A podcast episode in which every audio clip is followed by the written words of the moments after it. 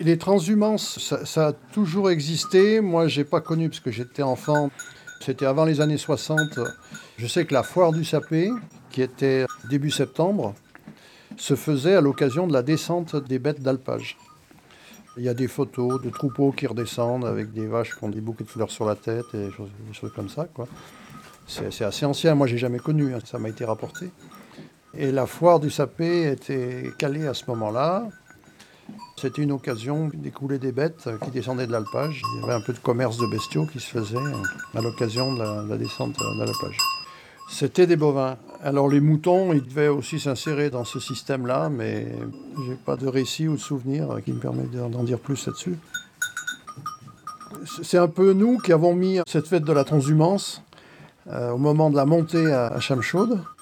Mais avant, du temps de Gérard Guillot, il se faisait une grosse fête à Chamchaude. C'était pas, c'était pas au moment de la transhumance, c'était au moment où il passait le troupeau du côté sud au côté nord, c'est-à-dire euh, fin juillet. Euh, Gérard faisait une grosse fête. euh, Robert Chamchaude. Il montait beaucoup de monde, c'était très gai, il y avait plein d'animations. Il y avait le curé du sapé qui disait une messe à cette occasion-là. Il faisait un méchoui, il tuait quelques bêtes et puis les gens du sapé y participaient. Il y avait toujours beaucoup de monde, c'était très gai. Le soir, il y avait un peu de la viande saoule, mais enfin, euh, c'était, une belle fête.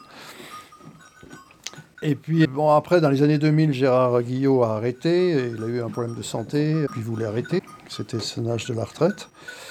Et en 2013, euh, l'occasion s'est pas présentée de répéter cette fête euh, du changement de versant.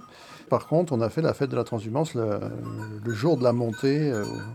Les éleveurs du groupement amènent par transport routier leurs bêtes au sapé, les déchargent au sapé.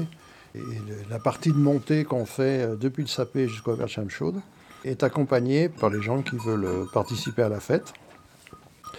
Il y a beaucoup de monde, il y a presque autant de monde que de moutons.